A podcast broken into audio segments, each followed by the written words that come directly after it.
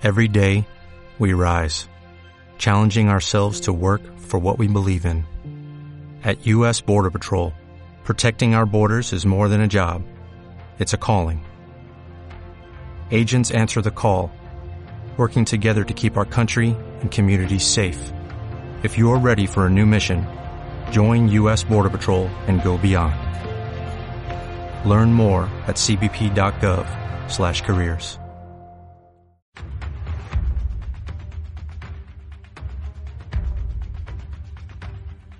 Misterio. Debate. Análisis. Investigación. Descubre con nosotros el mundo sobrenatural. Misterios On Air. Un espacio dirigido por Blanca Martín, producido por Javier Lillo.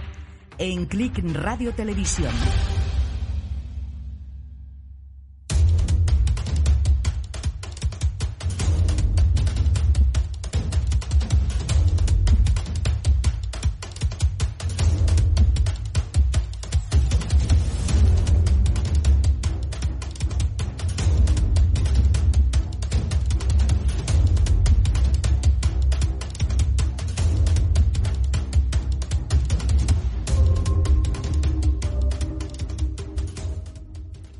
Amigos de Misterios On Air, soy Iván Montoya y como todas las semanas pues os damos la bienvenida a nuestro viaje a través de las historias, las leyendas y el misterio. Hoy como podéis ver o como podéis escuchar en, en unos segunditos no tenemos a Blanca Martín con nosotros. Eh, se ha tomado unas semanas, porque esta vez se ha tomado unas semanas de vacaciones, merecidas vacaciones dicen algunos, y la tenemos, no sabemos dónde, perdida, relajándose y sobre todo imagino que documentándose para próximos programas. Pero bueno, no pasa nada, desde aquí un saludo para Blanca. Un Y- beso. Un beso. Y también, bueno, ya sabéis que aunque no esté Blanca, pues vamos a dejar el pabellón bien alto, bien alto, perdón, y vamos a hacer, como siempre, un programazo. Y qué mejor día que hoy para eh, presentar este programa junto con mi compañero David Gaitero. Hola David, ¿qué tal estás? Buenas tardes, eh, Iván. Aquí, pues eh, contento porque es un tema que, perdón, que puse a, a Blanca y bueno, es un tema bastante sugerente y bueno. eh, Claro, es que justo hoy traemos uno de tus temas, ¿no? Más, eh, más emblemáticos. Y como es tu tema emblemático, cuéntanos de qué vamos a hablar y, y cómo lo vamos a estructurar el programa. Bien, el tema es el mundo de las psicofonías, eh, si es una realidad o ficción y bueno, al principio vamos a explicar un poco cómo son las, eh, las psicofonías, cómo se producen, eh, la manera de, capturarlas, eh, qué pueden, las teorías que pueda haber eh, y luego a lo mejor eh, pondremos algunas psicofonías que hemos obtenido. Y por último y, y bonito puede ser eh, hacer un debate de si verdaderamente es una realidad o, o más bien como mucha gente dice ficción o, o- bueno o cosas que no la gente no cree Poca gente, poca gente lo dice eso. Bueno, sí, sí. Habrá debate seguro, ¿no? Eh, Porque sobre todo, ¿qué son las psicofonías? ¿Cómo se registran? ¿Cómo se investigan? Bueno, pues quizás cada uno tenemos una opinión distinta y lo veremos ahora en el transcurso del debate. Pero ya habéis oído, oyentes, la voz de uno de nuestros compañeros. Pero David, ¿a quién más tenemos hoy para aquí pegarnos, debatir en este programa especial de psicofonías? bueno perdón eh, tenemos a nuestros colaboradores de siempre a- buenas tardes Olga Buenas tardes, David, Iván, compañeros. Nada, y a todos los que nos están escuchando o viendo, buenas tardes a todos. Y aquí tenemos aquí con el móvil a nuestro compañero Héctor buenas tardes Esto acaba de llegar, viene un poquito rápido, pero me centraré un poquito y empezar a hablar más lento para que no se escuche mi voz como una psicofonía. Pero bueno, se trata hoy de debatir sobre este tema que es recurrente más en el mundo del misterio, que creo que va a serlo durante muchos años hasta que se eh, tenga un poquito más claro ¿no? qué pasa con, este, con estas grabaciones. y a su lado eh, buenas tardes Carolina Hola, buenas tardes. Un placer estar aquí con vosotros a compartir una tarde más de misterio. Vale, y aquí, aquí a mi izquierda tenemos a nuestro compañero Sergio Arreta. Eh, buenas tardes. Buenas tardes, pues un placer para mí también, querido equipo, queridos oyentes. Y yo invoco a cualquier espíritu, a cualquier bueno, espíritu de la naturaleza, cualquier difunto, lo que sea, para que venga aquí y, y ocurra, pues, si se grabe una psicofonía en medio de, o en en mitad o al, al principio, al final de nuestro programa. Amén. Bueno, ya, ya- sabéis que hay psicofonías intrusas, con lo cual quién sabe que cuando pongamos este programa en Evox o en Facebook y lo escuchemos nuevamente, se grabe algo, ¿no? Bueno, por cierto, también saludar a Javier Lillo, que hoy le vamos a dar trabajo en la segunda parte del programa, porque nos va a poner toda esa serie de psicofonías que nos está diciendo, que nos ha contado David. Y yo creo que sin más dilaciones, gracias compañero, gracias David, yo creo que comenzamos con Misterio Soner, hoy psicofonías.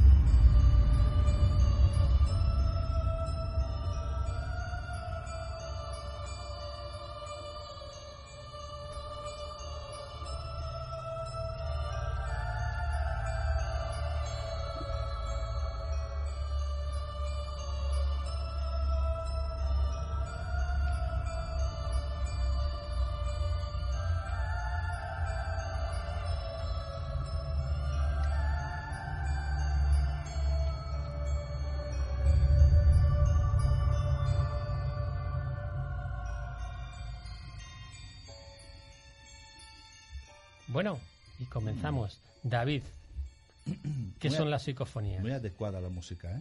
Perfecto, era Perfecto. para entrar en ambiente y para que los espectadores Oh. empiecen a... ¿Te ha gustado, no, Sergio? Sí, la verdad es que sí, ¿eh? Uh, Un poco más y me... Y levito. Estás emocionado. bueno, de da- verdad, ¿eh? De verdad. David. ¿qué son las psicofonías? Bien, son sonidos, frases, palabras que son aparentemente inteligentes y que son grabadas eh, con grabadora, bien de audio de vídeo, en un formato analógico digital y, eh, pues eso, eh, creadas supuestamente por una voz humana. Son llamadas también EVP y constituyen uno de los misterios más enraizados en el mundo paranormal.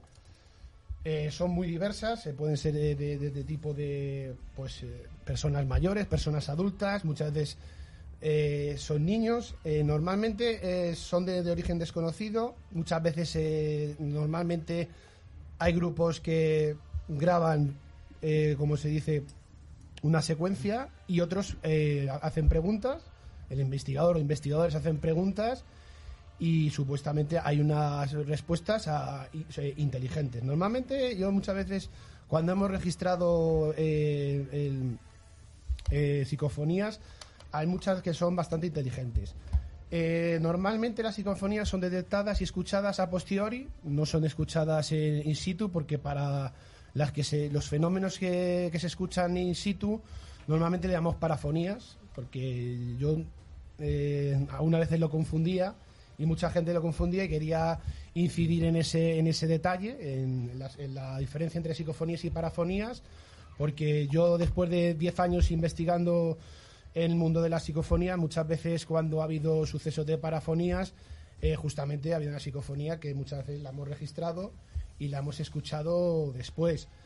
Eh, para registrar las psicofonías tampoco hace falta mucho material, normalmente con una simple grabadora. Hoy en día cualquier eh, te- teléfono inteligente tiene eh, grabadora o una grabadora normal, como la que ha traído nuestro compañero, si se verá en cámara, nuestro compañero Sergio. Y luego hablaré de nuestra manera de investigar, porque nuestra manera de investigar nuestro grupo es a través de un portátil con dos altavoces, un, un micrófono bastante sensible y con un programa de, sonido para, pues eso, en el mismo momento que hacemos la sesión de psicofonías y ya están registradas, pues intentar eh, con un programa de edición normalito, tampoco algo muy, muy caro, intentar sacar el máximo jugo de, de las psicofonías. Eh, también nosotros llevamos cámaras térmicas, eh, también llevamos sensores de movimiento, algunas veces más bien los sensores de movimiento por, por gente que, que aparezca, como se dice, infraganti, pues, eh, por ejemplo, pues, eh, eh, pues, servicios de seguridad, algún tipo de, pues eso, de, gente por ahí. Incluso algunas veces en algún momento dado eh, nos ha saltado algún, algún sensor de algún sensor por algún tipo desconocido. Nunca hemos lle- puede haber algún tipo de tipo de, de, no sé si en un momento ha sido un fantasma o algo, pero ha habido muchas veces que ha saltado así sin ton ni son. Y bueno, hay otra vía que, por, el, que yo la he mirado por a través de Medium, Ouija y vasografía, pero nosotros eh, verdaderamente nunca la hemos, eh, como se dice, utilizado. Normalmente eh, utilizamos eh, a través de la, del portátil y, de, y de- de- del programa este. Nosotros eh, tenemos un, después de tantos, de, como he comentado, 10 años, tenemos un, un método. Primero utilizamos un cuestionario, que ya llevamos con unas 15, 16 preguntas. Después, algunas veces combinamos, en ese método combinamos preguntas aleatorias para cuando están los, eh, los que estamos allí, los investigadores o invitados, muchas veces eh, dejamos a cada uno de los invitados un, cualquier tipo de pregunta. Intentamos eh, ser bastante concisos con las preguntas. Evitamos preguntas de sí o no para evitar cualquier tipo de, confusión. Eh, la primera pregunta es un, como se dice, una prueba de sonido, en la cual cada uno, si quiere, puede hacer decir su nombre y sus apellidos, y ahí vemos la prueba de sonido, si que funcione todo el equipo correctamente.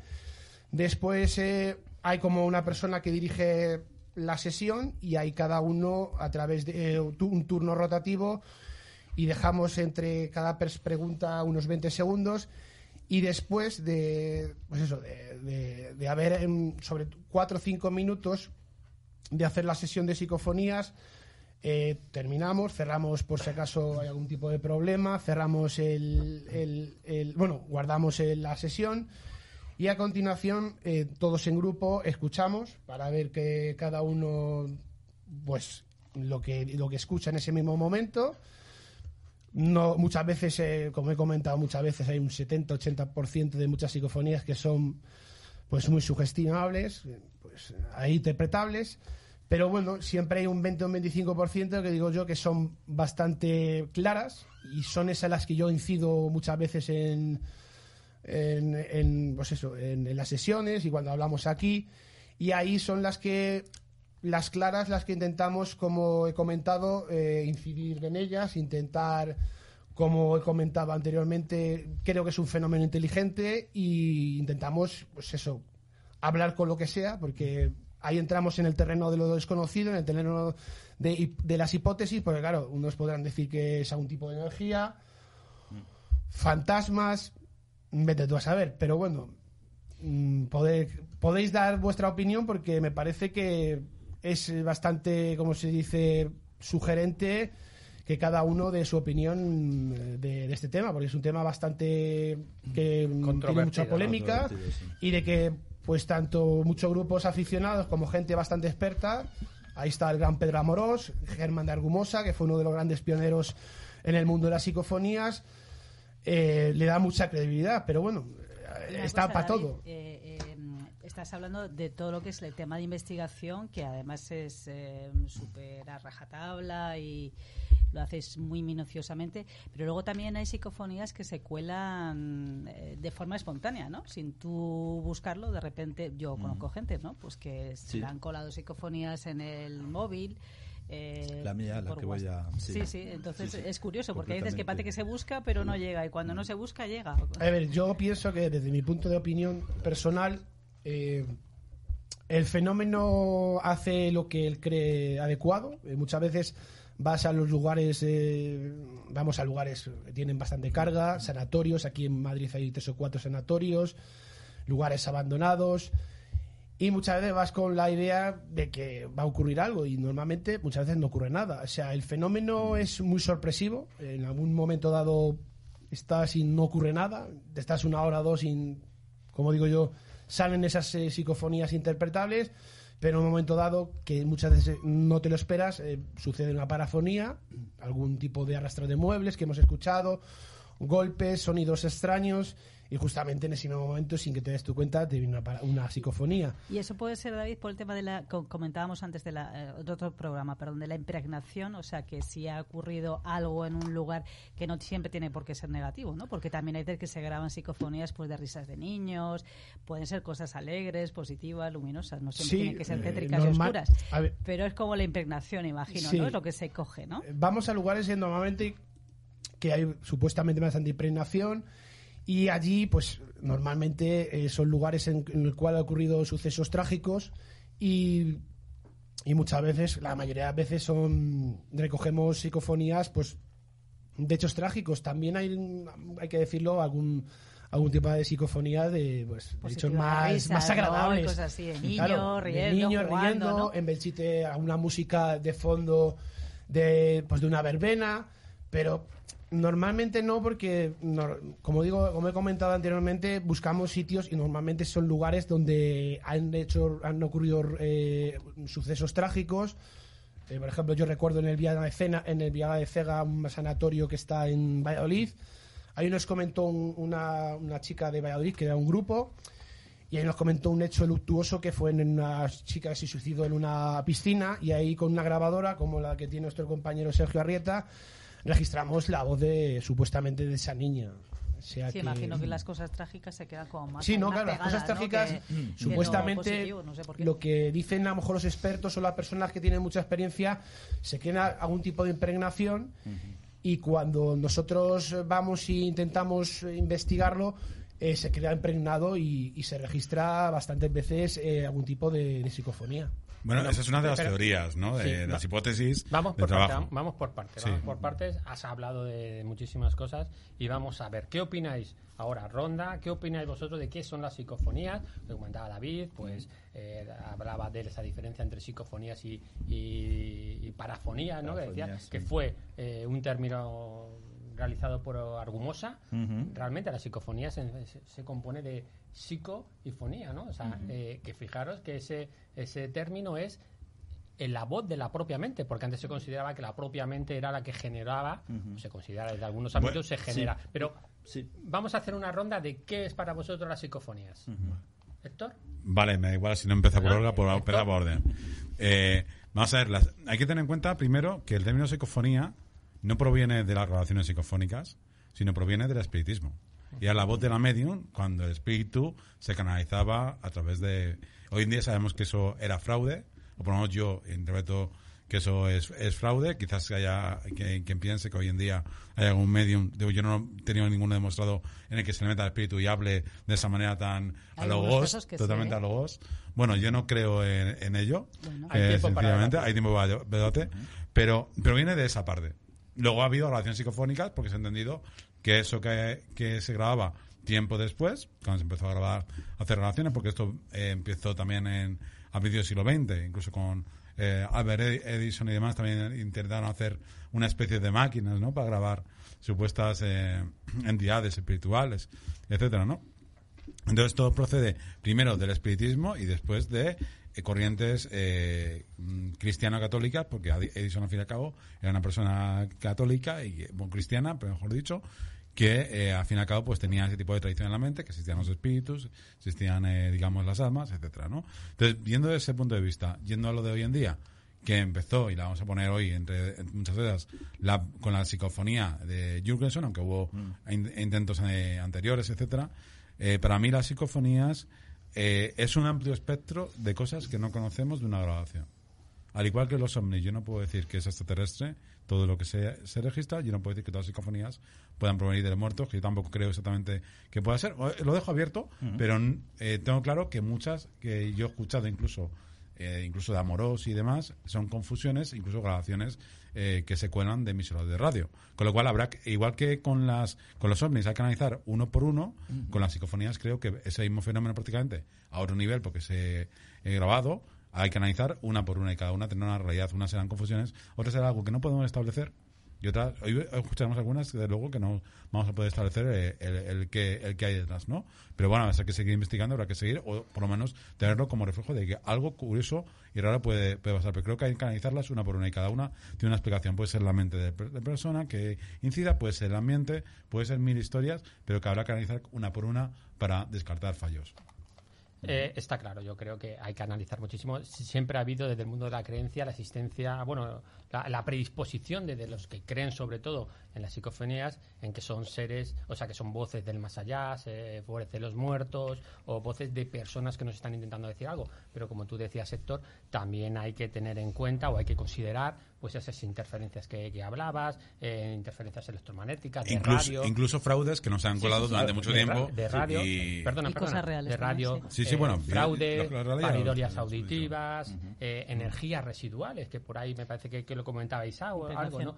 Ruidos de fondo. Pero una cosa, eh, cuando tú, Héctor, hablas de, bueno, es que la mente puede interpretar, en- cada persona lo ve de una manera, pero cuando todo el mundo escucha lo mismo, que Yo, yo no he hablado, yo, yo no he dicho eso en ningún momento. Has dicho que, eh, depende de la mente, que nos puede parecer, que no sé, pero cuando todo el No, mundo no, yo no he dicho depende de la mente, mismo- no puede parecer en ningún momento. Yo he dicho que depende de, de- de la eh, hay diferentes eh, escalas de significación de, digamos, de lo que puede ser, diferentes hipótesis de trabajo. Una es la de voz más allá, otra de la inclinación física, que hablaremos hoy también, incluso hay algunas muy interesantes sobre esa inclinación física de algo posiblemente físico que no conocemos y que está ahí eh, y que es interesante también como hipótesis de trabajo y que evidentemente luego que cada mente puede ahora interpretar sí pero yo no, eso no he dicho en este momento porque evidentemente cada mente cuando escuchemos cada psicofonía vamos a entrar Ahora- una ahora cosa a diferente. ¿no? Pero yo no he dicho eso en ningún momento vemos todo lo mismo, escuchamos Sí, Algunos la casos- oreja, algunos la casos sí. De todas, Dependerá. formas, de todas formas, una y ahora tú, Sergio, una interpretación clara que pues, podemos escuchar no quiere que se- no quiere decir que sea un fenómeno de Exacto. ultratumba, porque podemos escuchar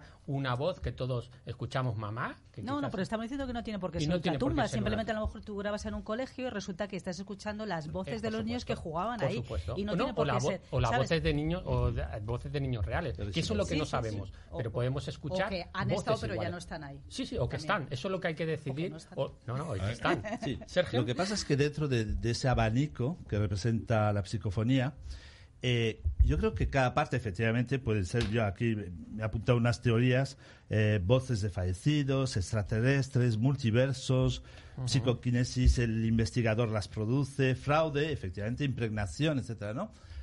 Yo creo que dentro de ese abanico Interferencias, interferencias, normales, voces normales que se han acoplado. de lejos, que se puede- pero dentro de ese abanico yo creo que no hay que descartar ninguna parte, ¿no? Es decir, eh, si por descarte decimos que no pueden ser voces de fallecidos, es que claro, entonces ya nos remontamos a, bueno, ¿por qué? Porque, al- porque el alma no existe, ¿por qué? Porque eh, después de la muerte no hay nada, etcétera, etcétera. No, yo creo que hay que eh, apuntar un poquito todas las mm, teorías, investigar cada una de ellas. yo creo que eso es lo más importante luego- porque a partir de ahí vamos a poder discriminar eh, Sí. y luego- y luego ya podemos hacer hipótesis a partir de Sí. lo que analicemos Y es verdad que la RAE, por ejemplo, enmarca las psicofonías dentro de la parapsicología y dice grabación de sonidos atribuidos a espíritus del más allá, la RAE. ¿eh? Mira, me hecho un esfuerzo ahí. Eh, claro, psico viene de psique, que eh, viene de alma en griego, o es, o es al revés, pero bueno, viene de alma.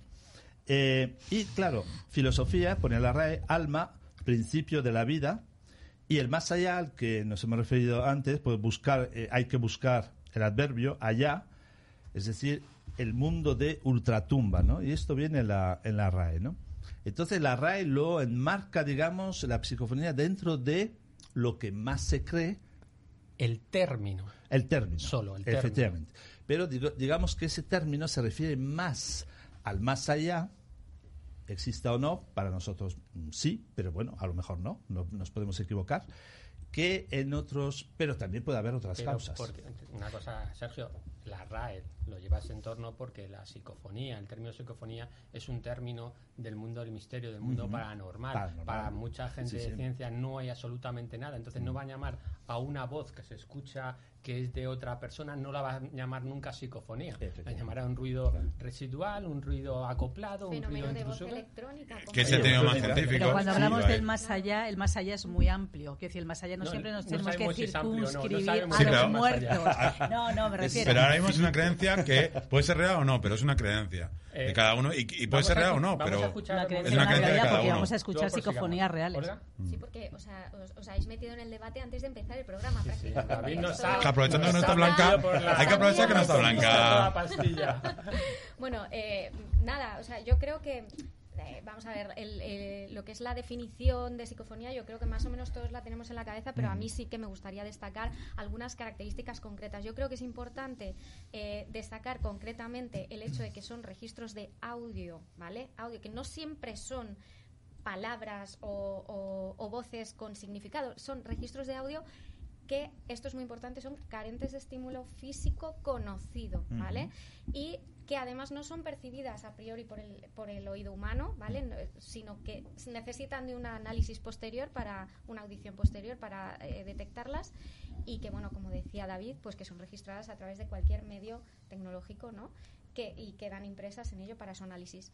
Luego, además, me parece importante destacar también que en el mundo de las psicofonías o, o fenómenos de voz electrónica, como se les llama en los últimos tiempos más a menudo, eh, pues concurren una serie de características comunes, ¿eh? ¿no? De todas las grabaciones que se han hecho a lo largo de los tiempos, eh, digamos que mm, si las metemos en la curva de normal, porque siempre hay excepciones, en la campana de Gauss hay una serie de características como son una, un- una tonalidad especial, ¿no? Una cadencia en la voz, eh, un tono, una velocidad, una modulación y, y- y luego, pues, mm, luego, luego también hay un, hay dos cuestiones que me parecen muy significativas, que son una que hay una especie de consenso en que no hay golpe de glotis, ¿no? Digamos, por eso son fenómenos electrónicos. Y segundo, que además en muchísimas de ellas, no en todas, eso es verdad, aparece una especie de chasquido antes, ¿no? Una especie de golpecito metálico antes de, de lo que es esa supuesta voz. Luego, no- como decíamos, no siempre son voces humanas, hay veces que son eh, ruidos, sonidos, eh, incluso Músicas, músicas sí. eh, o sonidos de animales o ruidos guturales, ¿no? Que muchas veces se asocian a, a, bueno, pues a elementos sobrenaturales.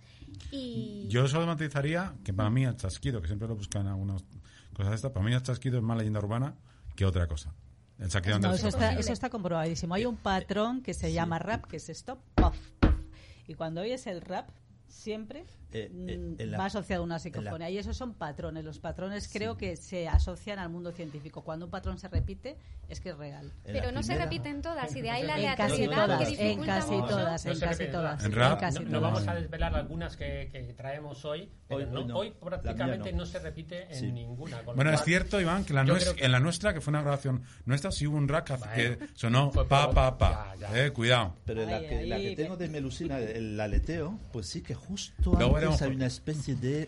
Como Ya, si... pero no tiremos piedra contra el propio, nuestro propio tejado, porque Sí. entonces, si decimos que el patrón, que no es así, Hay es un una patrón muy repetitivo. que sí. da, y eh, David, que es da- experto en psicofonía, seguramente. No, pero no. un patrón, que exista el patrón, no dice que la psicofonía sea cierta o no sea cierta. Ah. Porque hay, muchica- hay muchas psicofonías, teóricamente, que no llevan ese patrón. Con lo cual, el patrón no pero, es algo. pero ¿cuál es el, el- la idea para decir si es cierta o no es cierta? No, Quiero yo- decir, yo no digo si si es algo o no es se escucha, tú imagínate que se oye Si algo se escucha, pop, se escucha y se que hay oye una- hay un mamá, sonido. por ejemplo, Sí. y todos escuchamos lo mismo porque no es real. No, no, el No, ya no es estamos real. Si nadie está diciendo Estamos que diciendo que ese real. patrón no se repite en la psicofonía, Muchas supuesta psicofonía. Todas las. Nosotros- psicofonías, yo la he escuchado- todas las psicofonías que vamos a escuchar a continuación están ahí. Hmm. Nadie ha engañado, a no ser alguno que ha cometido un fraude, pero creo que todas las que traemos nadie ha cometido un fraude, con lo cual Ah, no, no, hay un sonido. Hmm. Ese sonido no quiere decir que sea del más allá. Ese sonido quiere decir que está ahí y lo podemos escuchar todos. Sí. Y Es que son ¿Ha habido algo? habría que ¿Ha definir qué es más allá. Es que el más ya, allá parece que solamente lo asociamos Carolina, con los muertos. Es que Carolina, el más allá tú pues, has son metido la palabra Pero, más claro, allá, entonces defínela claro, si Pero por eso vamos a definirla ante todos. Es que es complicado decir más allá. Claro. Yo más allá mm, me refiero a multiversos, al mundo invisible que también nos rodea y que cuando lo negamos nos estamos perdiendo una maravillosa realidad. Pero y la un- estamos dejando incompleta. El más allá es súper amplio. Desde el mundo de las hadas, desde la música, desde... El mundo de La música, la música no es más allá, lo no, siento. No, perdona. Me Por refiero, que me toca. No, me está- refiero a está sin- música que venga, por ejemplo, tú vas a grabar a una iglesia y a lo mejor estás escuchando cantos gregorianos. Y allí no hay nadie con cantos gregorianos. Bueno, entonces sí, está claro, grabando. pero, Ahí sí. A eso pero eso entramos refiero. dentro de la psicofonía o de la Esos más parafonía. allá son muertos. No, no es muerto ni vivo. Pero simplemente algo que se ha quedado impregnado. Carolina, pero estás mezclando en el mundo, en tu mundo, ¿vale? En tu mundo del más allá, de estás mezclando mundos tangibles, como Claro. puede ser de la música, y mundos intangibles, Claro, de eso se como trata. puede ser de la fantasía. No, no, de la fantasía. No, no, no. sí, sí, sí, sí, de No, la no, no, no fantasía. tiene por qué ser Un la fantasía. Has hablado de, Lo que has no hablado se de ve hadas, no significa que de no exista. fantasía. Lo que hablado no de se de ve no momento, es un significa mundo que de la no fantasía. Pero porque no se vea, no, sí- no No, significa claro, claro. Lo que pasa es que la fantasía, eh, yo creo que ha- habría que cambiar el término. O sea, la el mundo intangible, hayas quedado bien, pero es intangible. Claro. El mundo intangible existe eh, o no, pero ex- eh, es probablemente la otra cara del mundo tangible, ¿no? Y de hecho hay un patrón que Olga ha subrayado, que es justamente que la psicofonía muchas veces no se oye cuando intentas grabarla o mm, de una manera o la grabas de una manera involuntaria, sin embargo se graba y luego tienes que efectivamente, bueno, a mí me ha costado mucho aumentar el, el volumen y, y luego editarla, etcétera, de esta. En cambio la anterior, que solo tengo dos, en mi vida solamente he grabado dos, o sea, no tengo muchas. Bueno, no es muy habitual ir grabando por la psicofonía, las cosas como son, Ya, vamos a ver. efectivamente. Pero justamente, fija- fijaros que si no hubiésemos inventado todo este tinglado, ¿no? De grabadoras, de, de, de- de altavoces, etcétera, pues no nos hubiésemos enterado de que las psicofonías, la mayoría, existen. Oye, una efectivamente cosita, antes de que se me olvide, otro patrón que también pasa, el Sí. frío. Ahora aquí tenemos un montón de frío, por cierto. Eh, de repente, antes de grabarse una psicofonía, eh, baja mucho la temperatura. Suele haber un aviso de que el rap o bien Bueno, una puerta que mira, cierra. ahí David, ahí David No, está haciendo caras porque No. yo te diría David que eso entra, 30 entra también dentro de lo que te cuenta el grupo de, de investigación para darse un David, poquito no, ¿No has no, hablado conmigo poquito de 30 ganas. veces lo del frío? ver, yo- Todos nosotros, lo de los patrones es como decir, siempre que vas a una psicofonía es Sata Caballo y Rey. Yo no, creo que no pero es. suele repetirse. A ver, que suele repetirse puede ser.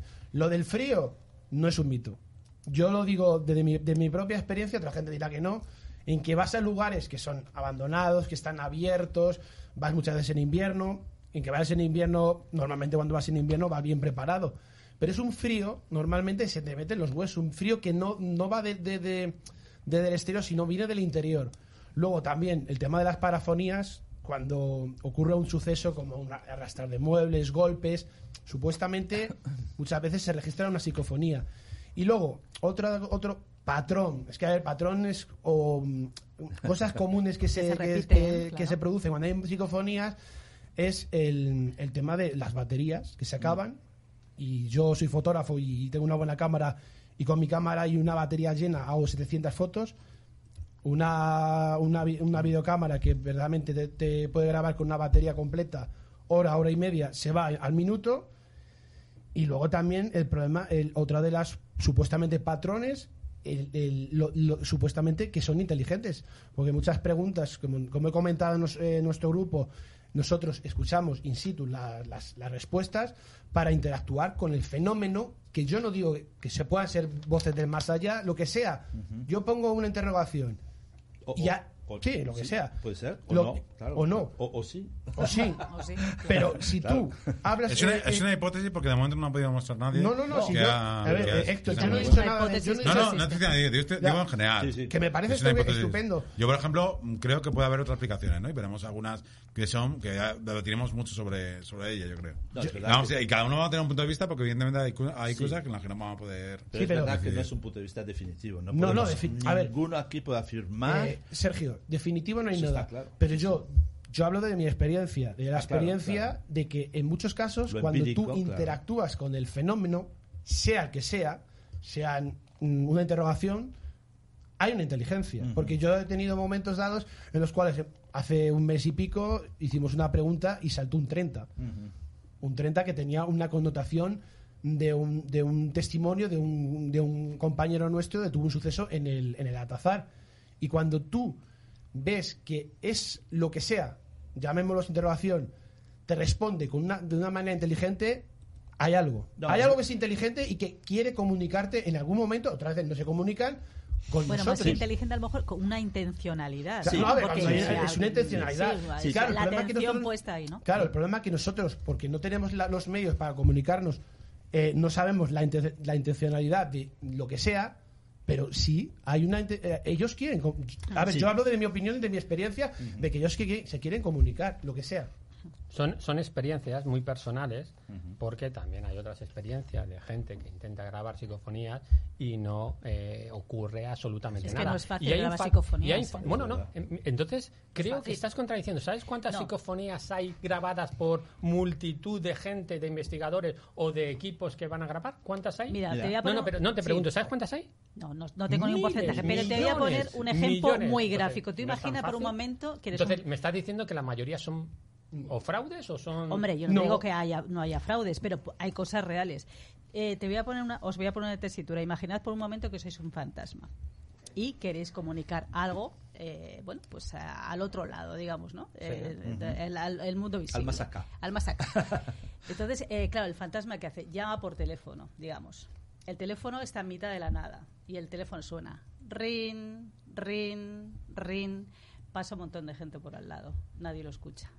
El fantasma sigue llamando, intentando. Rin, rin, rin. Hasta que de repente pasa alguien, escucha, David. Coge el teléfono y contesta. Por ejemplo, David.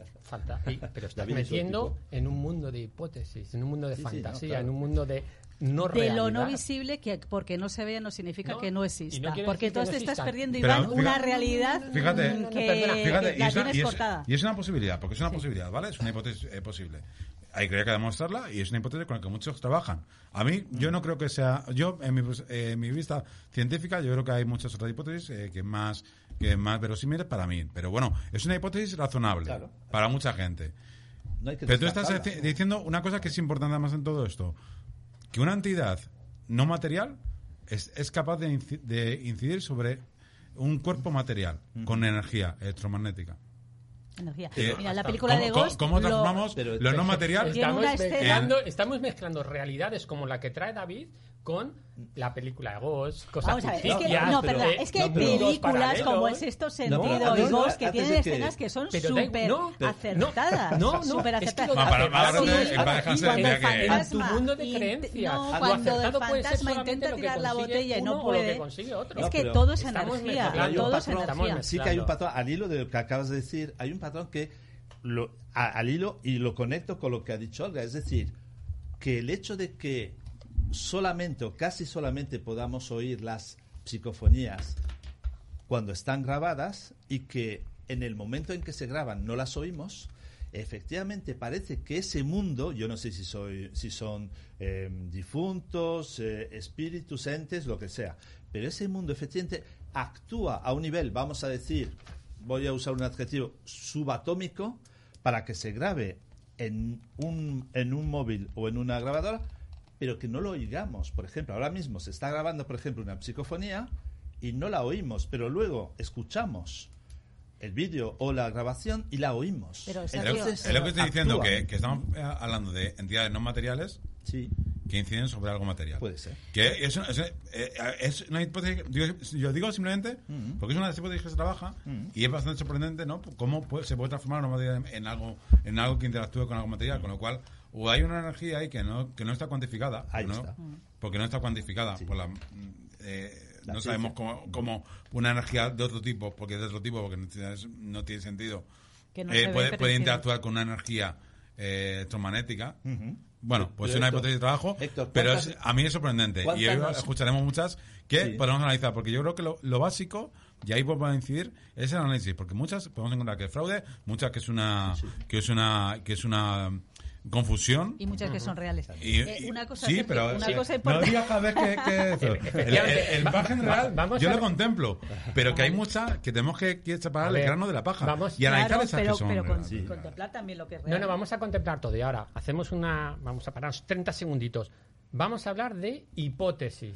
¿Qué hipótesis? Está la hipótesis que nos dice que son verdaderos, que son voces del, del más allá, aunque no sabemos definir qué es el más allá. ¿Qué otras hipótesis hay más? Empezamos por Sergio. ¿Qué hipótesis aparte? ¿O tú solo compartes la hipótesis de las voces del más allá que nos están intentando eh, dar alguna explicación o contactar con nosotros? Pues fíjate que mm, si son voces del más allá, eh, son voce- voces de unos entes que no son exactamente como los fantasmas, porque ellos aparentemente se aparecen. Entonces esas voces, si son del más allá, y yo me inclino más hacia eso que hacia...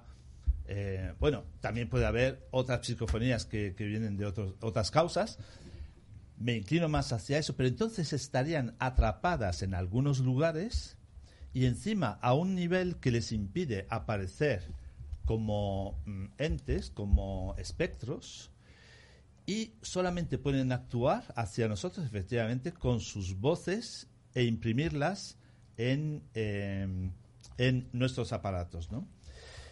Yo me inclino más hacia eso en cuanto a las psicofonías que he escuchado de David, etcétera, de, muchas que he escuchado que aparentemente son, son, son verdaderas en YouTube, etcétera, pero efectivamente puede haber un 70% de fraude, otro Pero 10%. una, una cosa, Sergio, tú hablas eh, solamente de grabar en aparatos electrónicos, pero hay veces que incluso se escuchan sin el aparato. Las o sea, hay también, eh, sí. eh, tú, por ejemplo, puedes estar aquí, vamos a poner un ejemplo, eh, es un ejemplo nada más, y de repente oyes un chirrido o, o una- un niño que no sé qué dice mamá y lo estás escuchando Sí. en ese Pero momento. eso no es una psicofonía. Yo- Eso no es eso el es. fenómeno que estamos definiendo como psicofonía. Eso Es un puede ser un fenómeno fantasmal paranormal, o Sí. efectivamente paranormal, una sí. inclusión fantasmal o una intromisión fantasmal, pero en este caso estamos hablando de psicofonías que son objetivamente grabadas, las que sí. están registradas en, en- en formatos Mm. eh, que Audio. son Mm. Eh, ¿Tienes alguna hipótesis? ¿Cuáles son tu, Bueno. la hipótesis que tú consideras más verosímil que puede ser? Bueno, ¿O yo creo que compartes? mezcla. Yo creo que, o sea, desde luego yo creo que es un fenómeno lo suficientemente amplio y conocido y estudiado como para no poder eh, reducirlo a, a- A uno, a sí. uno solo, ¿no? Yo creo que, como decía Héctor al principio del programa, cada una de las psicofonías, cada uno de los registros de audio que se obtienen, tiene que ser minuciosamente analizado con programas y con, y- y con conocimientos técnicos especiales eh, pues para, para intentar limpiar el audio hasta tal punto que se pueda descartar una pareidolia, que se puedan descartar defectos físicos del aparato, falsos positivos por cualquier tipo de, de- de defecto en el proceso, ¿no? Pues mm, ruidos que, que además no tienes por qué haber sido consciente de que han ocurrido, porque muchas veces hay infrasonidos de los cuales nosotros no somos conscientes. Podemos estar ubicados en una zona que tiene multitud de efectos normales, naturales, pero que nosotros no conocemos. Además, corrientes de ah, agua, sí. corrientes eléctricas, electromagnéticas, eh, sonidos de mini animalitos como ratones, termitas, cualquier tipo de eh, suceso que nuestro oído es que no es capaz de percibir y que cuando lo oímos ampliado, amplificado, pues evidentemente no- no- nos, en- nos ilusiona, nos, vamos, lo más probable es que sea un falso positivo. Y luego, bueno, pues a mí me encantaría y, y me encanta pensar que sobre todo las voces eh, de las que habla David, ¿no? Que, muchas veces parece que te están respondiendo y que tienen cierta intencionalidad, pues ahí sí que me gusta pensar, oye, estas voces pueden ser ¿Qué son? Resonancias, ecos del pasado, eh, eh, la energía o el sonido que está rebotando, pero tenemos un problema porque la ciencia hoy en día, la física, nos dice, según la segunda ley de termodinámica, que eso es imposible. Pero tenemos una corriente nueva que todos conocéis, maravillosa, que es la física, Física cuántica, cuántica. a Oh. nivel teórico, Que lo resuelve todo. teórico, Querida física cuántica. y que nos habla de la fractalización del tiempo y eso da lugar a la posibilidad de hipotetizar en nuestras mentes con esos mundos paralelos, esa- esos tiempos o, esos, o, o- o ese formato del mundo en el que esa cuarta dimensión no existe tal y como la pensamos nosotros. Ten en cuenta que acabamos de entornar apenas la puerta de la física cuántica. No hemos entrado ni Eso hasta es. la cocina. Y cuando pasemos de la cocina, nos encontraremos con muchos seres y ah, era- erais vosotros los que graba- grababais la- esas... Pues les estaremos Sí, dando la bienvenida. Claro David, Eh, Yo, mi opinión personal, hombre, eh, voces del más allá puede ser, eh, puede ser energía residual que se queda o, o- o- algún tipo de dimensión que haya. Eh, yo, yo, por ejemplo, recuerdo hace dos años, justo antes de la pandemia, que fuimos a un simposio ahí en Altea y allí había gente de todo tipo relacionado con el misterio, incluso ingenieros de, de sonido. Gente que entiende algo de sonido y que tenía programas muy específicos y ellos hablaban de que, sí, de que había muchas psicofonías que eran fraudes, muchas psicofonías que habían ruidos que se metían, pues ruidos que hay, pues eso, eh, en el ambiente, pero es, como he comentado yo, hay un 20, un 25% de ese sonido que es algo que está constatado en, el, en, el, en los registros de las grabadoras, de los programas de sonido, que son desconocidos. Y te lo dice un ingeniero que ha estudiado sonido. O sea, David, pero fíjate, y he escuchado a muchos de esos ingenieros y a muchos de otros científicos que dicen que absolutamente no hay nada de nada, a esos ingenieros y a esos eh, técnicos de sonido, lo que dicen que ese 25% lo que consideran es que hay algo que no pueden explicar. Pero nunca te dicen que son voces del más allá, te dicen que falta algo por, est- por investigar, tienen que analizar, no saben, y con el, el análisis que tienen actualmente no saben a dónde, de dónde pueden provenir, pero no pueden, que es lo que decimos aquí muchas veces, es decir con cierta eh, contundencia que son voces del más allá. Pero tú es que algo... tienes la mente más abierta que ellos, No, porque pero lo sé. yo no tengo que tener la mente más abierta hoy, la tienen que tener nuestros oyentes. Mira, yo, yo quería decir al respecto porque eh, sí que existen bastantes estudios científicos a lo largo de los años. Se han producido, bueno, ya conocéis la- las 100.000 psicofonías que consiguió registrar Rodif en, en- en un formato a- absolutamente científico. Sabéis que el método científico se ha aplicado incluso en, en los últimos años, en, eh, incluso en la Universidad de Vigo, se ha llegado a aplicar para poder registrar las psicofonías. Y lo que la ciencia dice es que efectivamente, sí, están ahí, se han podido registrar, se constata que esos fenómenos de audio es- se, se graban en ese soporte, pero lo que no se puede determinar es el origen. Es, No, hasta ahí ver, se llega, porque es, es algo que no es concluyente y así, Bien. y así que el más allá es muy amplio. hipótesis, Claro. a ver, nosotros estamos eh, teorizando. eh, Claro. Yo, de mi experiencia, otra gente, digo, en el simposio, porque ahí nos reunimos mucha gente y hablamos de este tema, y cada uno da su versión. Mm, que sí, es.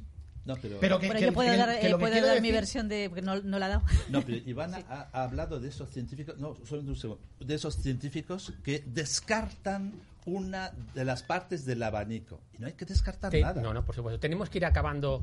Espera, espera, espera, espera. Medios- Tenemos que ir acabando y os voy a preguntar ahora a todos, pero intentar ser lo más breve posible porque si no la psicofonía no la vamos a escuchar. ¿Realidad o ficción? Y ahí cada, cada uno de tu opinión y da la opinión que querías dar. Eh, sí, la opinión que quería dar es mi palabra favorita en estos casos, que dirías que pesada es, pero es la impregnación. Es como sacar el negativo de una foto. Algo ha ocurrido ahí en un espacio-tiempo que ya no existe, que no está, pero queda la energía y como toda esa energía, si alguien pasa que es eh, especialmente sensible, un aparatito que lo puede captar, etcétera, etcétera, eso se capta, es invisible, porque sea invisible significa que no existe.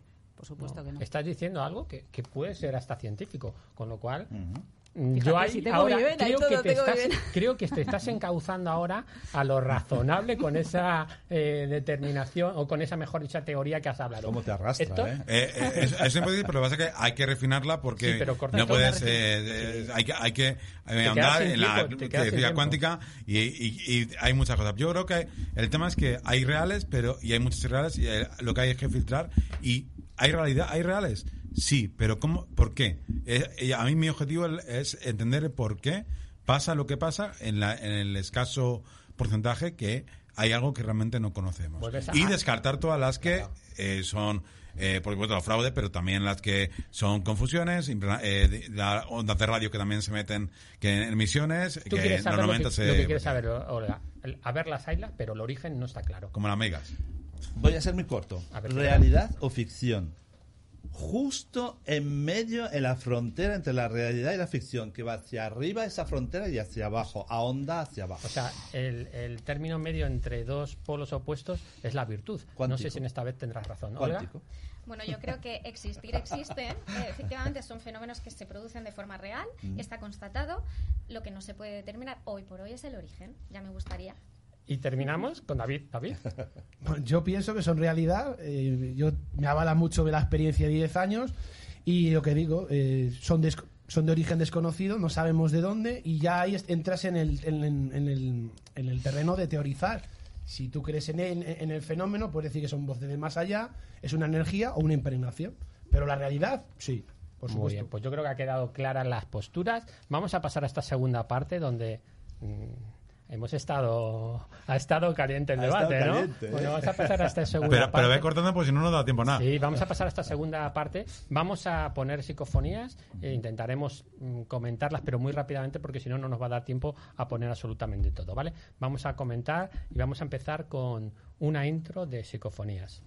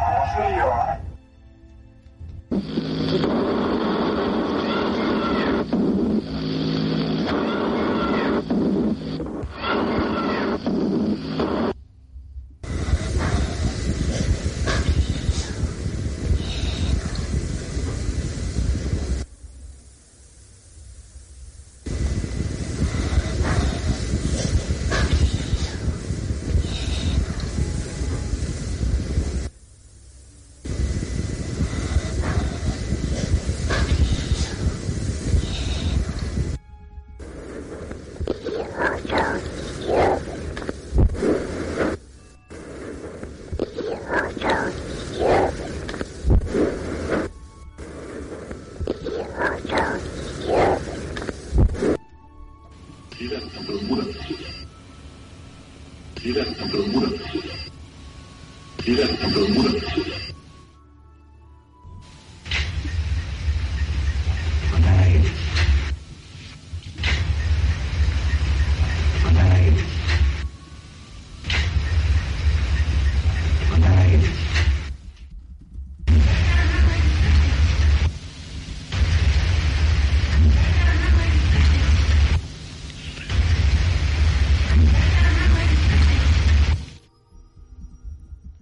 hemos escuchado una serie de psicofonías míticas de nuestra España. Eh, desde las primeras psicofonías de Sinesio Darnell, con ese adimensional típico que todo el mundo conocemos, hasta las del Palacio de Linares. Hemos incluido una, eh, una psicofonía totalmente falsa, descubierta que fue falsa, como también hemos incluido pues esas de Ochate, de Alfredo Resa, de José Luis Tajada, con eh, que lo hablamos hace unas semanas, ¿no? El, la marquesa de Villasante, Ah, sí. eh, la, mano, el- La casa de la la mano casa de la mano de la cortada, con donde van diciendo Mamá, distintas- frío, miedo. Mamá, Eso, ¿no? frío, miedo. Sí, efectivamente. Y luego, soy yo Dios, ¿no? Yo soy Dios, ¿no? Hemos escuchado también algunas de Amoros, las finales, que hacían, eh, que grababa directamente de los muertos de día. eh, le preguntaba directamente, le preguntaba de dónde venís y decía directamente de los muertos. O otra de Belmez, echa la mano ahí enfrente. Bueno, hemos escuchado unas eh, psicofonías muy típicas, muy características del mundo de, de lo paranormal, donde siempre los grandes o los investigadores que se han dedicado a esto, pues las han puesto como el resultado de sus grandes investigaciones y de que existir existían, ¿no? ¿Queréis comentar algunas de estas o pasamos directamente a las Pues nuestras, que a las de se que son falsas. Sí, algunas son demasiado claras. Igual. Igual- hay- hay- Bueno, pues fíjate lo que está diciendo Carolina, que solamente, eh, ¿cómo se diría? Eh, solamente hay una que se ha considerado, que se considera a día de hoy falsa, que es la de Mamá, mamá, la mamá, la Sí, del Palacio Linares. Esa es la falsa. El resto Sí. son de personajes famosos, o sea, de personajes de investigadores famosos que todos conocéis, tú sobre todo, Darnell, eh, Amorós, Tajada, Alfredo Rasa, eh, Dice una niña, no quiero. Bueno, no, nada. ¿quién no- ¿cuál decías? Argumosa. pero Argumos, estaba no, Argumosa ellos. hoy no, había ninguna de Argumosa. Entonces, todas se Sí. consideran reales. Dice una niña, no quiero dormir. En la primera se decía dimensional a una respuesta de Sinesio Arden que le preguntaba de dónde procedéis, Ah. de dónde sois vosotros y decía adimensional. Ah. En la segunda también de Darnell decía yo qué hago aquí. Se, ca- Ah, se ya, el captó, se captó aquí. en una casa abandonada es yo qué hago aquí. Ahí oía, no quiero dormir. Eh, Y efectivamente. no, te- no tengo bombón, ¿no? Sí. No quiero bombón, no. no desde luego, de no tengo mamá, no, no. Eso no es lo ¿no? curioso, ¿no? Es que... cada No, uno no, Claro, escuchamos. está, ¿no? Por Es que eso la las- paridolia, la paridolia activa también Sí, está mucho dentro también. de las Por eso las quería poner, que son muy Sí. típicas y muchos ya las conocemos, con lo cual sabemos lo que dicen, pero para nuestros oyentes quizás no sepan lo que dicen. Es lo que va a ocurrir a lo mejor ahora en las que vamos a poner nuestras, que no diremos nada y luego cada uno de vosotros explicará esta la psicofonía. A ver, si me permites Sí, sí, claro. solamente decir una cosita. Eh, una cosa que puede diferenciar una psicofonía falsa de una que no lo es, es que, aunque parezca una tontería, la psicofonía que es de verdad te pone los pelos de punta. Mm. Es algo que te mueve por dentro. Y Bueno, eso, no es, eso es más sugestivo personal. Sí, puede ser, No, está, está en es esa como el frío que viene dentro, que Pero todo el mundo está congelado, pero... Pero también porque es una psicofonía igual oportuna, que sabe algo que nadie sabe o que cae justo en el momento en que tiene que caer. Es decir, que es oportuna, ¿no? O, o que le haces una pregunta. Vosotros No, habéis tú- hecho una es pregunta. que a muchas veces son todas oportunas. Sí. O, o- o más bien muchas No, veces pero inoportunas. Si tú haces una pregunta y te contesta de manera oportuna, efectivamente, eh, ma- eh, bueno, un- iba, iba a desvelar una de tus psicofonías, eh, pues contesta el nombre, pues esto es... o una fecha o, o algún tipo de, Claro. de característica del lugar son las que verdaderamente lo que digo yo es una, es una respuesta eh, inteligente a una pregunta Claro. son las que verdaderamente nosotros decimos que son las claras y las que verdaderamente mm, te- que algunas te dan que pensar Yo ahí porque, claro, disiento un poco, fíjate, porque yo ahí disiento un poco, eh, porque puedes hacer una pregunta y que a lo mejor esa energía que ha estado ahí, que volvemos a lo mismo, lo de la, eh, la fotografía en blanco y negro, o sea, en negativo, eh, esté desorientada y te conteste algo que no tiene nada que sí, ver. por También supuesto puede, hay muchas puede veces que te contestan algo que no tiene nada que ver La mayoría de las veces.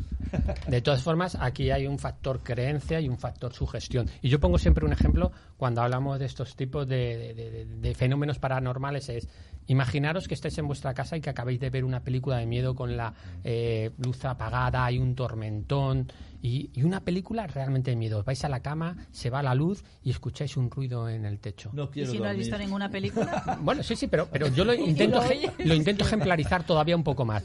Y ves una película. Ahora, ¿qué, qué pensáis? Bueno, un poquito lo- la- los pelos como escarpia se ponen, que me ha ocurrido a mí. Pero fijaros, si pudiésemos capturar ese momento y cambiarlo totalmente y en lugar de estar viendo una película, estás viendo una, pero una película de miedo, estás viendo una película cómica con la luz encendida, te vas a la cama, escuchas un ruido, escuchas el mismo ruido en el mismo momento, seguramente seguramente no se piense lo mismo. ¿por qué? porque hay un hay un factor creencia y un factor sugestión Pero depende del ruido, ¿eh? Hombre, por supuesto, depende del ruido. Si una Por película supuesto. cómica y de repente te vas a la cama y oyes a no sé qué. por ah, supuesto pues pues por ya, supuesto esto el ruido no pero somos mucho más eh, suges- estamos mucho más sugestionados Después de una película de esa, pues... eh, Vamos a comenzar, que me está diciendo un- Javier un que vamos fatal de tiempo. Vamos a escuchar la primera la primera psicofonía que vamos a poner, la 1. Venga.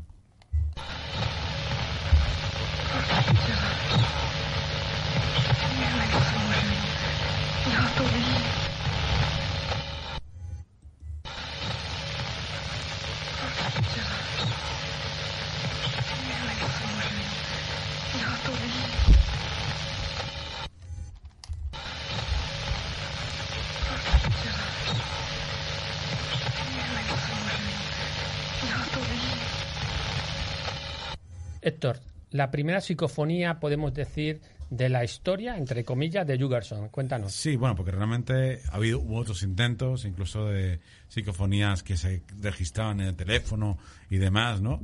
Pero la primera, eh, catalogada como psicofonía por muchos investigadores, es esta psicofonía de Fred Jurgenson, que en principio es la que habría que contrastar exactamente, eh, porque hubo luego intentos posteriores, pero era fruto de eh, una una grabación que él hacía para intentar robar a los pájaros, con lo cual era de ese grupo de las que no estaban contabilizadas. Si bien es cierto que eh, Jürgenson había tenido otras experiencias un poco eh, sutilmente sobrenaturales, porque era cantante y con el canto había entrado en una especie de trances y demás, pero sabía que era por el canto, ¿no? Eh, etcétera, con lo cual era un poco dado a esas, cre- a esas creencias, como mucha gente en la época, sobre todo. Ahora quizás somos un poco más descreídos, en esa época era más, pero en el año 59, cuando estaba de vacaciones con su, con su esposa, en, esa, en, ese, en ese lugar, registró esta, esta grabación que él reconocía como la voz de su madre, de su difunta madre, diciendo eh, Friedrich, que como le, le llamaba de pequeño, mi querido, mi pequeño Friedrich,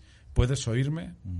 De hecho, En- está tan, idioma, evidentemente, tan estropeada todo. esa psicofonía Estonio. que no se sabe si dice solamente el nombre de Frederick o Friedrich Yo o no escucho mi querido Friedrich. No se sabe. Claro, no, por eso yo, yo no escucho ese Friedrich claramente. ¿no? Pero bueno, lo importante de esta- de- Pero lo importante es que de Jürgenson y es de Lo importante de esta psicofonía que queríamos poner, que es la primera que se tiene registrada y que se tiene catalogada como una Mm. Que psicofonía muchos de los expertos, de, muchos de los expertos pues, la que la consideran como, como real. Bueno, pues ahí quizás- me ha parecido como que era en francés, lo, la- en idioma francés, no sé por qué. Es sueco, ¿no? No, en, en- en principio, yo no tengo muy claro, eh, porque aquí habría que ver, ver el, el- el lenguaje de la madre. Hay un documental muy interesante en el que el propio Jürgenson lo reproduce y demás. Creo que es eh, estonio, porque era el, el lenguaje materno de... Pero me ha parecido extranjero, sí. Sí, sí, Eso no, extranjero no, era. Claro. Creo que era est- estonio.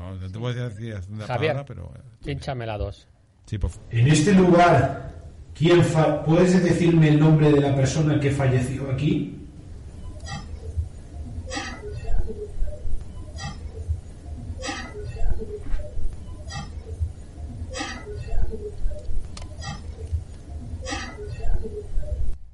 Bueno, pues hemos pasado a una psicofonía eh, capturada o registrada por nuestro compañero David. Eh, David, ¿qué- ¿habéis escuchado qué decía? Por- Yo he escuchado una voz detrás del clic, Sí, sí, pero no, sé, no tengo claro el No he que podido determinar. Puede ser Cintia.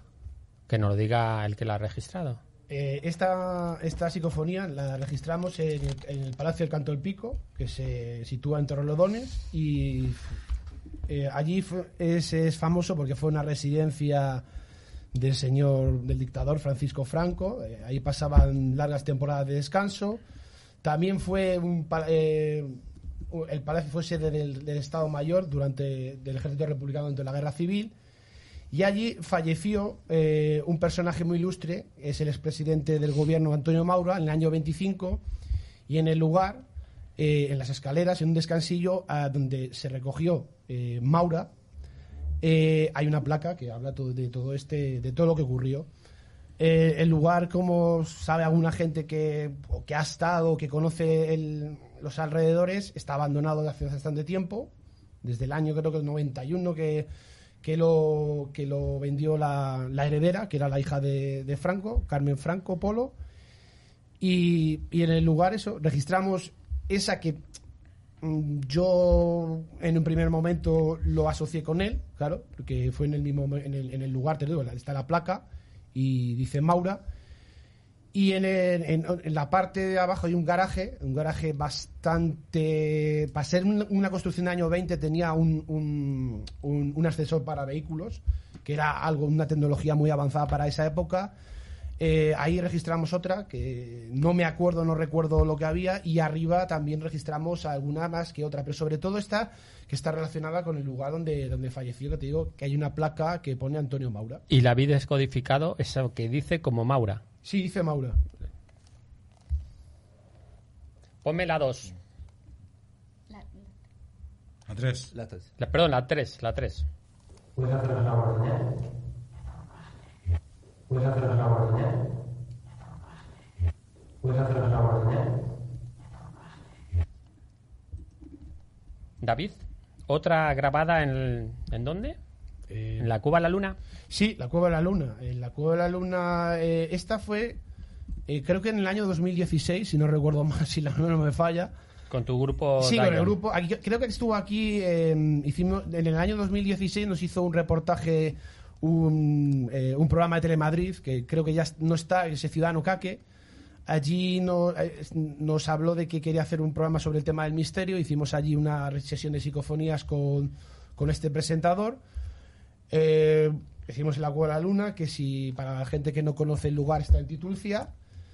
Eh, es un sitio bastante emblemático porque hay una cruz templaria, hablan de que es un lugar donde frecuentaban mucho los templarios. Y allí estuvo, hicieron el, reportaje, salieron bastantes psicofonías. Y lo que más me, me gustó de, de esta experiencia es que tanto los dos cámaras que iban como Ciudadano Caque, que era una persona bastante católica, del Opus, creo, es, entraron como muy capciosos, eh, como muy descreídos de estos temas. Y recuerdo que en un descanso para tomar un bocadillo, uno de los eh, cámaras eh, me dijo, como decimos los periodistas on the record, dice, yo venía aquí muy incrédulo, pero creo que aquí hay algo.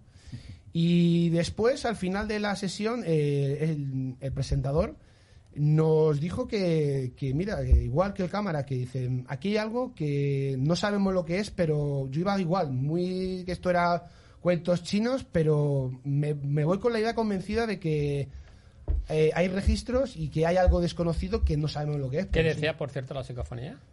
Pues no la he entendido, yo sí tengo un mal oído para la psicofonía. Eh, Es tuya, ¿eh, David? Es Bueno, verdad. a ver, pero- Ponme la 5, Javier. Yo tampoco, pero es impresionante porque parece un susurro.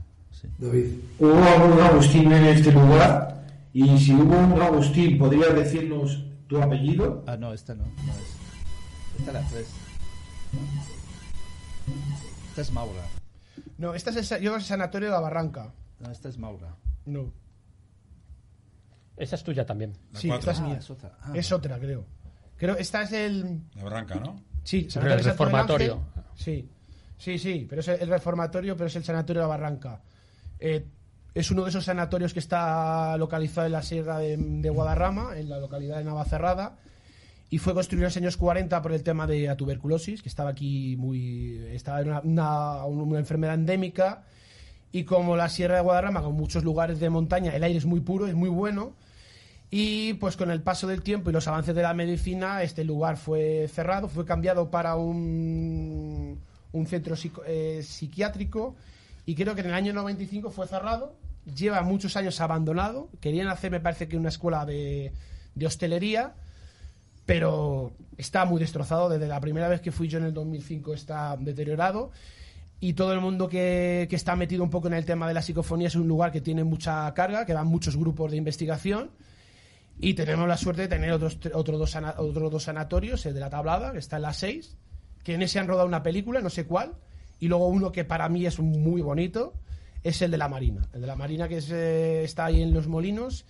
En ese incluso hay un hay una, una habitación donde hay una creo que una mesa de, de operaciones todavía. Y ese es un lugar que ha tenido bastantes eh, Ah, En la barranca, por desgracia, también hay mucho botellón. Que lo están también Sí, bueno, dejando- estos, a ver, estos lugares abandonados, por ejemplo, yo conozco muy bien el Alamín, eh, son lugares donde frecuentan muchos los jóvenes para hacer los típicos No, nos, Y Reis. ¿Nos has dicho, David, que, que se escuchaba? Tengo Tampoco hemos podido localizarlo. Es- vamos a escuchar la 5 y a ver si aquí sí que escuchamos claramente qué, qué se dice.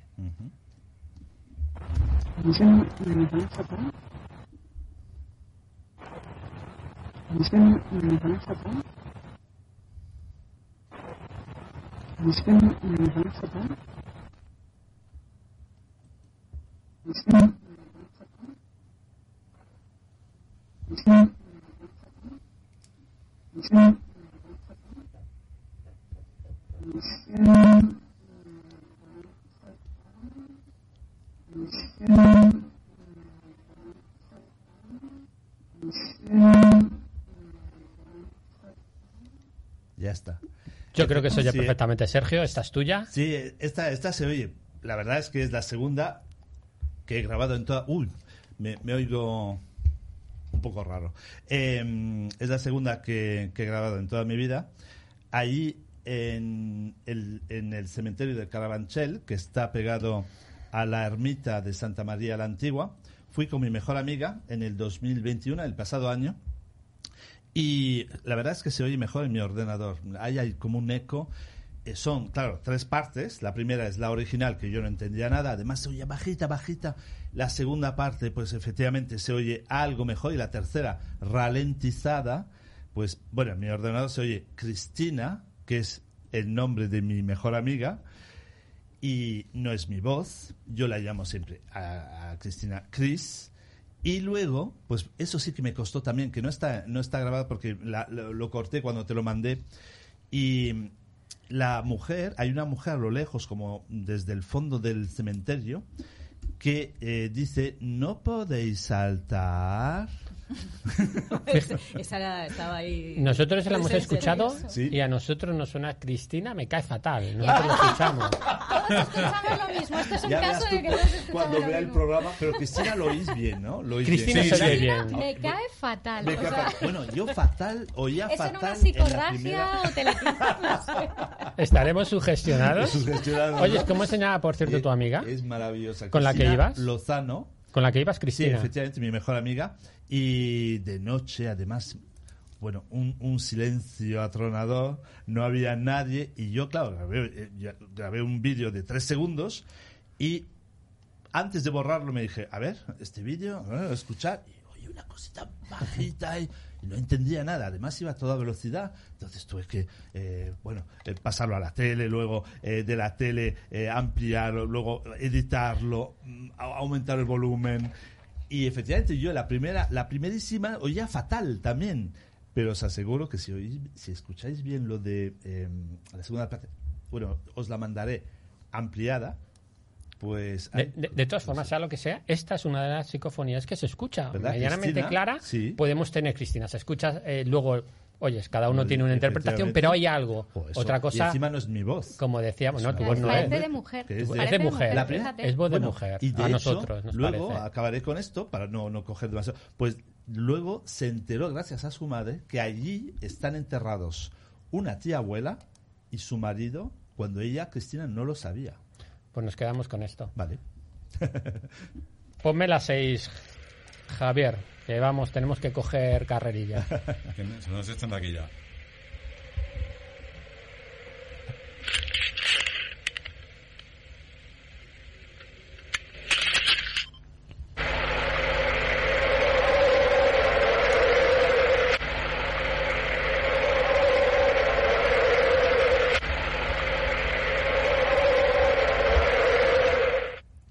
Héctor, cuéntanos qué es esta psicofonía Porque yo sin que me... Sin, a ver, sin saber qué puede ser, parece en los campos de fútbol cuando están jadeando... Eh, Algún. Bueno, Sí, pues es cuando está todo el público haciendo la ola. Pero cuéntanos realmente qué es esta Pues psicofonía. esta psicofonía, eh, curiosamente, es una psicofonía que, que grabó nuestra compañera Alejandra Diwa, que está en nuestro programa Planeta Incógnito, eh, en el año 2013, hacia septiembre, y no fue en un campo de fútbol, fue en el pabellón de los infantes, en la cripta del pabellón de los infantes, en el monasterio, monasterio del Escorial, aparentemente sin ningún sonido alrededor. Y bueno, pues no deja de eh, parecer como una especie de coro o de coral, incluso de canto de ese estilo casi Gregoriano. medieval. Gregoriano no sé por qué.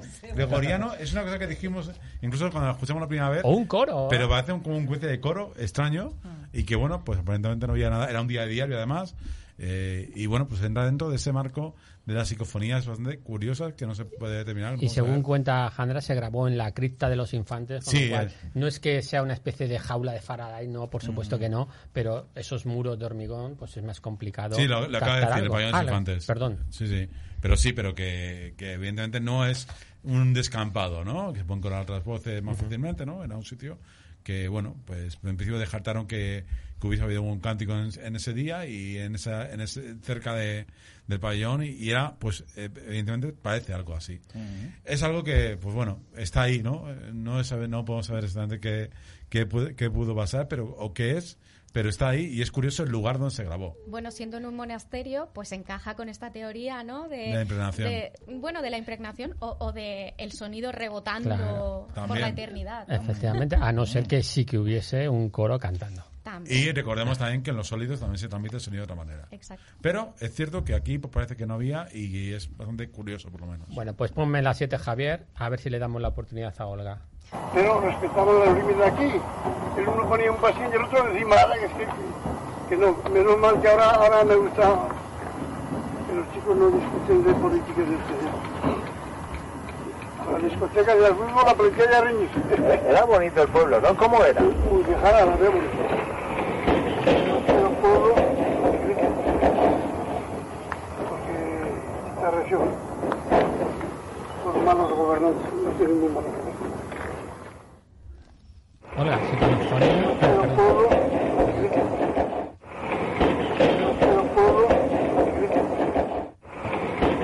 pero pueblo, Olga, psicofonía Belchite, cuéntanos. Bueno, pues esta psicofonía fue grabada por el compañero escritor y periodista David Zurdo, que, bueno, pues mientras estaba rodando un, un programa para, Tele- para Telemadrid en Belchite, eh, y estaba entrevistando, como habéis estado escuchando, a una de las personas que, que- que estuvo, que vivió allí.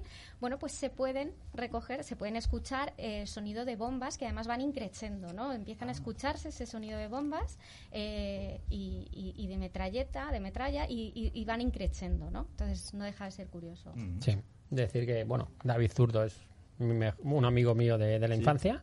Seguimos, ¿eh? Y bueno, la credibilidad que le doy es mucha, pero siempre está ahí, que es curioso, pues esta, esta psicofonía en Belchite, Sí. como decía Olga, que se escucha esos ruidos, que también parece como si hubiese un tren por detrás, Eh, sí, he pero nos comentaba que no había por allí ningún ferrocarril. Durante, durante cual- el programa, que se puede, se puede ver, Sí. se pueden ver fragmentos del programa, el programa entero, sí que es cierto que se escucha sonido de viento, hacía bastante Mm, Sí, viento. de viento al principio, sí. Pero es cierto que no encaja concretamente con el mismo ruido porque se pueden comparar ambos, Ah. ¿vale? Entonces ta- es descartable. Lo que no Muy- encuadra de nuevo la frecuencia. Imposible.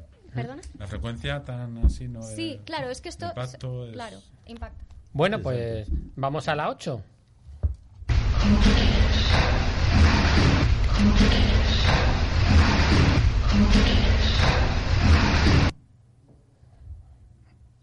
Pues ahí está la 8. Eh, Cueva, eh, Cueva de la Luna, David, también grabada por tío, por tu equipo. Sí, eh, esta fue grabada creo que en, el mismo, en la misma situación y lo que quiero contextualizar es que la Cueva de la Luna es un bar. Es un bar y el dueño es el que, si tiene, hombre, mucha hay gente que va y la visita y otra gente, por nosotros que te, tenemos el conocido que, eh, que conoce al dueño y, y hemos estado. Solo contar una curiosidad que siempre te dice el dueño, que para entrar en la Cueva de la Luna tienes que dar tres golpes en la puerta eh, pensar en un deseo y se te concederá, supuestamente. A mí no se me ha concedido. Sabemos, Bueno, hay gente que se la ha concedido. ¿Hemos escuchado qué podía decir la psicofonía? Tampoco. Yo escucho aquí como tú quieras. Como tú quieras, yo también Sí. lo escucho como Yo- tú quieras. Yo, yo oigo un tren también, pero También, bueno. como tú, como tú quieras un tren, bueno, pues dejémoslo ahí. Siguiente.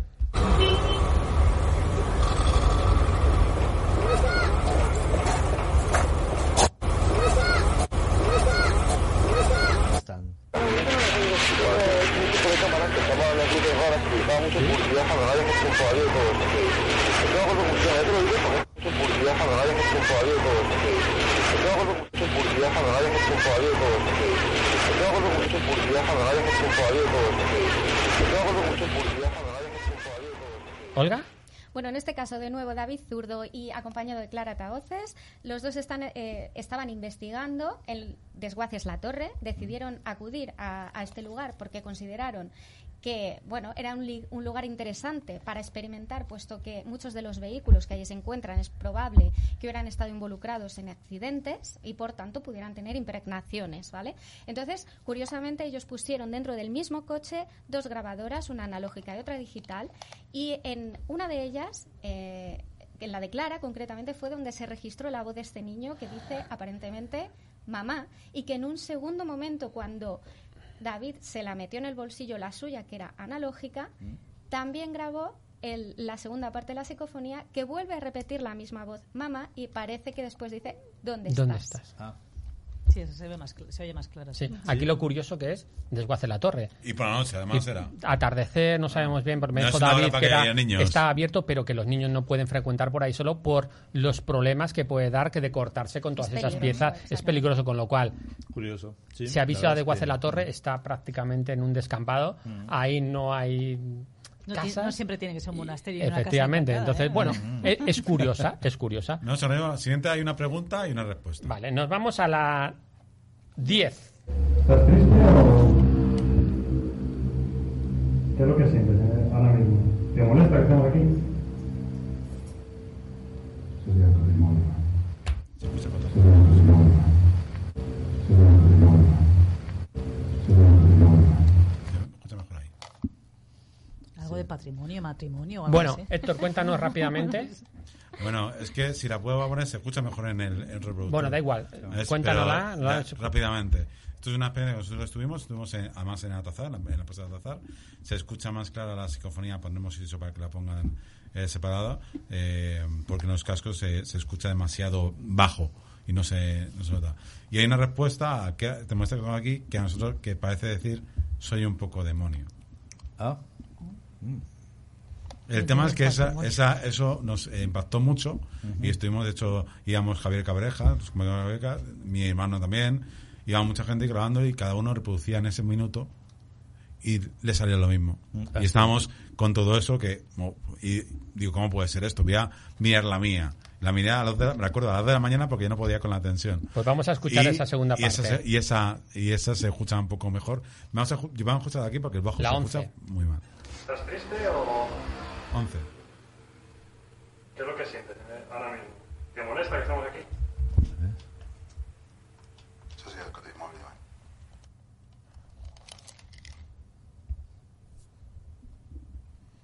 Ya está. Bueno, espero que se haya escuchado mejor. Ah. Es que los cascos no favorecen Bueno, mucho es lo que hemos podido hacer este, hoy. Pero bueno, eh, lo que realmente decía es, es el móvil de Iván, porque hay- como bien sabrá David, se cantan las interrupciones que hay de Ah. audio, aunque sea leve. Entonces, ahí en ese momento yo decía, es el móvil de Iván, muy rápido, Es el móvil. Parece y, que y ese mm, cuando eh, traspas- eh, digamos eh, como lo decía bajito captado un poco más allá con la resonancia del búnker y demás parecía que decía soy un poco demonio Esto es eh, es un ejemplo una paridolia auditiva que justo cuando se hacen las investigaciones no solamente hay que recurrir a un eh, a una grabadora sino, Sino varias. comparar varias grabadoras en ese momento justo lugares. y en este caso igual que las otras en este caso pues nosotros obtuvimos una paridolia auditiva que una grabadora te daba una grabadoras te daban un sonido y otras te daban otro sonido y nos tenemos que ir a acabar pero como en el mundo de- del misterio de la paranormal eh, no solamente están las psicofonías y para dar un poquito eh, pie a un próximo programa vamos a poner un audio eh, que nos ha traído eh, Carolina de una entrevistada y vamos a escuchar un poquito. Es cierto que tengo que decir, eran ocho o nueve minutos, lo he acortado un poco, con lo cual dura unos cuatro minutos y pico, pero es lo está, la esencia de la entrevista está ahí. Pónnosla, Javier.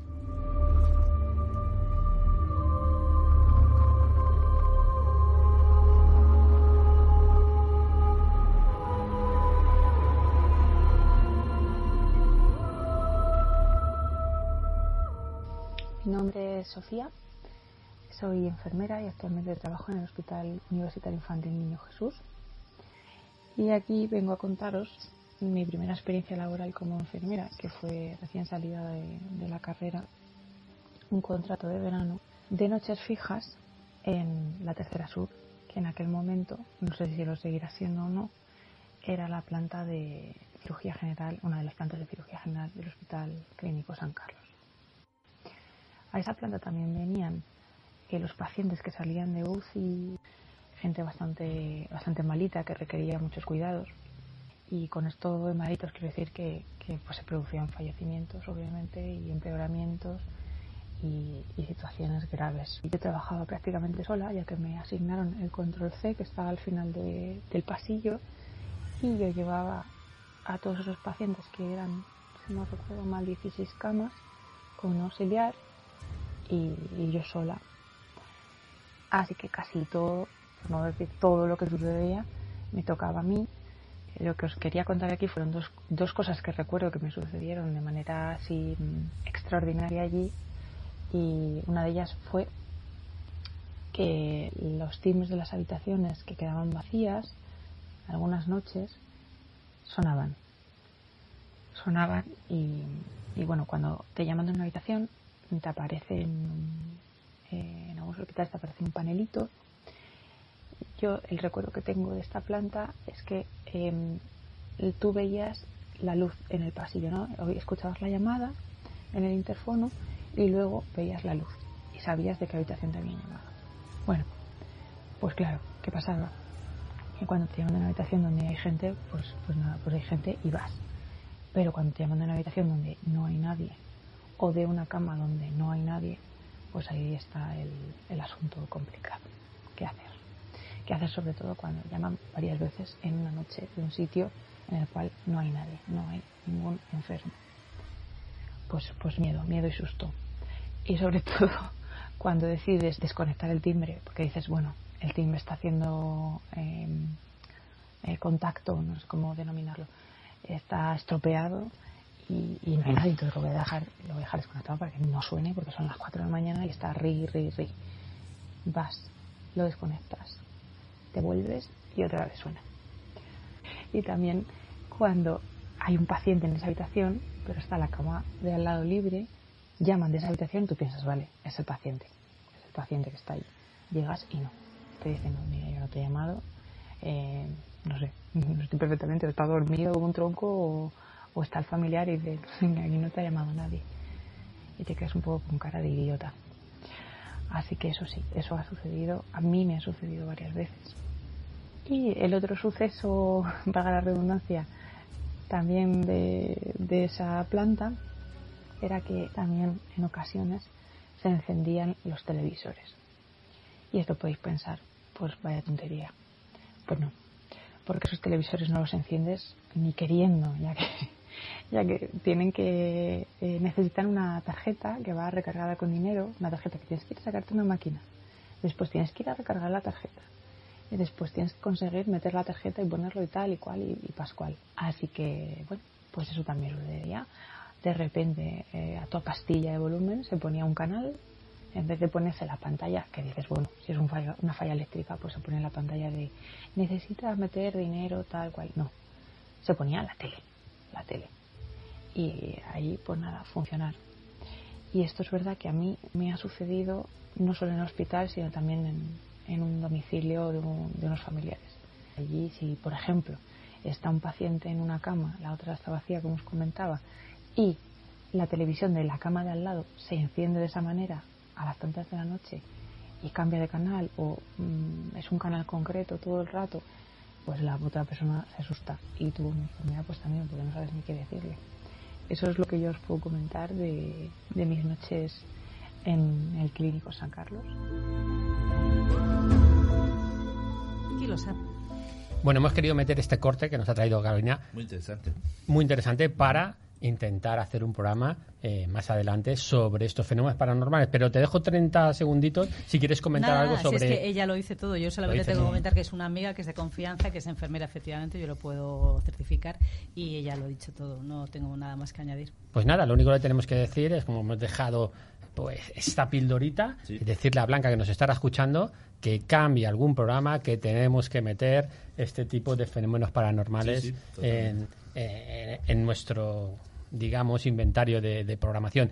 Y señores, compañeros, seres del otro mundo, si estáis ahí, eh, hemos acabado el programa, Mm. porque si no, los golpes que vamos a escuchar a partir de ahora no van a ser del más allá, sino de los compañeros que ya nos están echando de más acá, que nos están diciendo que tenemos que salir porque Yo solo espero que hay alguien que nos ha contado que aquí hay un fantasma que hoy se haya Sí. eh, manifestado, Manifestado, a través de los micrófonos. Eh, Sí, sí, porque no, Si era su día para manifestarse. porque nos hemos pasado, nos hemos pasado unos minutos. Pero bueno, sin más, eh, gracias Olga por estar aquí. Gracias a ti, Iván. Gracias, David. eh, a todos los compañeros y a los que nos han escuchado. Eh, Héctor, muchas gracias por estar aquí. Muchas gracias, hasta la próxima. Carolina, igualmente. Un placer, gracias. Fermín, gracias por tus tu- o tú eh, Ha aparecido Fermín. por psicofonías. aparecido. ¿He dicho Fermín? ¿He dicho Fermín? ¿Ves? Una psicofonía. ¿Ves? Bueno, Sergio. No Una sé si os psicofonía parece, tu Sergio. boca. Genial. pues muchas gracias por estar No, aquí. Muchas gracias. Ha sido genial. Y por supuesto, David, gracias por compartir conmigo pues esta bueno, codirección del programa. Bueno, pues si algún día hay alguna, alguna sesión de psicofonías, estáis invitados, por supuesto. Y ha sido un placer eh, hablar de mi, de, de mi humilde experiencia. Y bueno, nos vemos el próximo martes. Pues sí, nos vemos el próximo martes. Prometemos pues volver la semana que viene con otro tema bastante interesante. Un y inciso de un segundo. Un inciso de un segundo. Que, que mi amiga, mi mejor amiga Chris no puede caer na- para nada mal a nadie, ni siquiera a los espíritus. Es encantador. Bueno, sí. eh, eh, Es entonces no diría solo la psicofonía o no sería una psicofonía del más allá, sería del más Es acá. una demostración científica. Por cierto, si queréis dejar algún mensaje, podéis escribir al correo de misteriosoneir.gmail.com o, por supuesto, al WhatsApp que siempre tenemos eh, activo, 696-865-228. Gracias a Clear Radio, gracias a Misterios Online, gracias a los oyentes y, por supuesto, gracias a vosotros. Muchas gracias a ti. Muy bien. Y a Pedro, que se acaba de incorporar. Dale.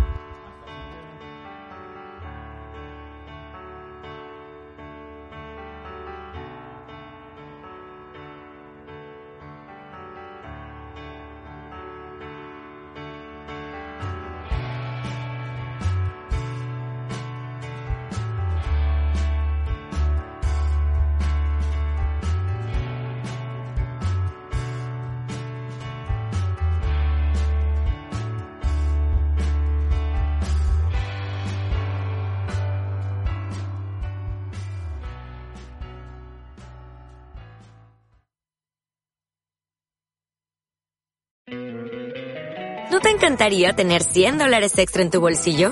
Haz que un experto bilingüe de TurboTax declare tus impuestos para el 31 de marzo y obtén 100 dólares de vuelta al instante. Porque no importa cuáles hayan sido tus logros del año pasado, TurboTax hace que cuenten. Obtén 100 dólares de vuelta y tus impuestos con 100% de precisión. Solo con Intuit TurboTax. Debes declarar para el 31 de marzo. Crédito solo aplicable al costo de la presentación federal con TurboTax Full Service. Oferta sujeta a cambios o cancelación en cualquier momento.